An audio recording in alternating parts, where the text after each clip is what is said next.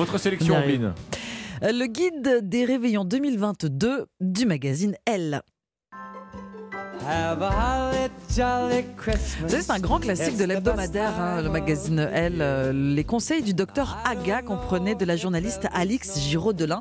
Ce personnage, docteur Aga, médecin spécialiste de tout et de n'importe quoi. L'encre de sa plume dégouline d'humour. Alors forcément, on se régale à lire cet article que j'ai envie de partager avec vous aujourd'hui. Le principe de ce guide des réveillons, c'est pour que chaque catégorie, vous avez ce dont on rêve et ce qui va plutôt se passer. Les catégories sont le budget, les invités, les cadeaux ou encore le menu. Alors on commence avec l'endroit. Vous avez compris euh, le principe. Ce dont on rêve pour passer Noël, c'est partir, de voir du pays. 55% des Français prévoient de changer de décor pendant les vacances. Alors ce qui va plutôt se passer, eh bien rester sur le quai de la gare ou sur le tarmac. Ah, Préavis de grève en vue, les avions, la SNCF et avec l'essence qui, je cite, coûte la peau des fesses du petit Jésus. Le réveillon sera donc à la maison. Pour le budget, eh bien, le budget moyen pour Noël sera de 500, 568 euh, euros, 35 euros de plus que l'an dernier, sauf que l'inflation est passée par là, donc le ressenti est plutôt un budget qui a baissé. Les cadeaux, alors on rêve d'un pull cachemire douillet, on va se retrouver plutôt avec un pull qui gratte. Le, fameux pull moche de Noël dont on parlait il y a un oui, ça, pourrait être pire, hein, le pull de Noël qui gratte avec des pompons et des lumières LED qui clignotent. Hein. Le must, c'est encore les bougies cette année.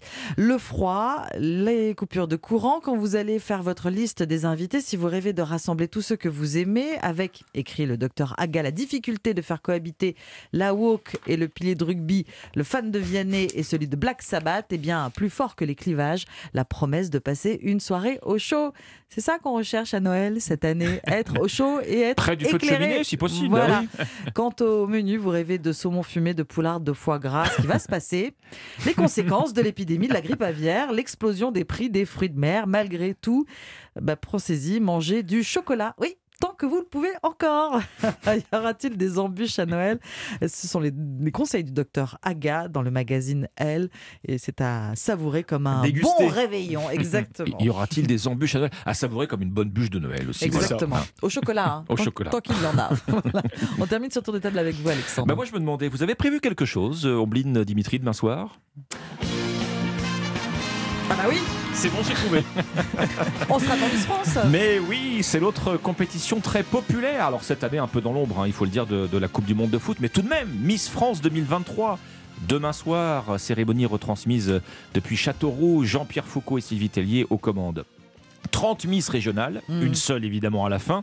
Alors les Dauphines pourront trouver là un lot de consolation, un peu comme la Croatie, hein, un peu comme le Maroc, qui joueront euh, demain aussi leur petite finale. Ah Mais il n'y en aura qu'une qui succédera à Diane Lair, Miss France 2022. Ça fait des semaines qu'elle se prépare, les concurrentes, pour un show dont on dit qu'il est placé cette année sous le thème du cinéma. Jury présidé par Francis Huster. Alors dans le jury, vous aurez aussi euh, Clarisse Agbenienou, euh, Camille Lelouch ou encore Kenji Girac.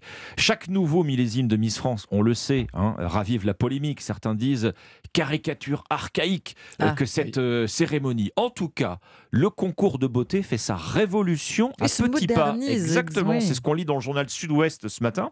Déjà avec la suppression de la limite d'âge. Mhm. cette année, mhm, trois candidates ont, ont, 26 ans. Miss Lorraine, Miss Nouvelle-Calédonie, Miss Picardie. Sachant que jusqu'ici, la limite c'était 24. Hein.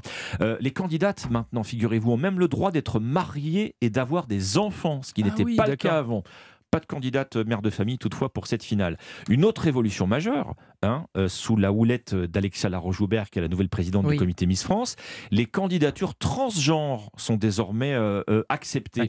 Un autre signe également que Miss France veut se glisser dans son époque, les tatouages visibles sont maintenant autorisés et de fait, vous verrez demain que deux candidates en lice sont tatouées, Miss Languedoc et Miss Nord-Pas-de-Calais. Alors chaque année en France, Miss France est l'une des plus grosses audiences télé. Hein, une fois de plus, j'allais dire, cette année dans l'ombre de la Coupe du Monde. Ça sera intéressant bah de, de, comparer, l'audience euh, de cette soirée Miss France avec la finale euh, France-Argentine, sachant que la barre des 20 millions de téléspectateurs a déjà été franchie pour, euh, pour la demi-finale. et France, bah voilà. Miss France 2023, c'est demain soir. Et c'est sur TF1. Hein. C'est sur la, TF1. Comme, la, comme, la, Coupe du Monde de football, comme la finale. Voilà. Ça va être un gros, gros week-end. Hein, gros week-end C'est ça, très content, oui. Merci beaucoup, Alexandre. Merci, Dimitri. C'était le pressing.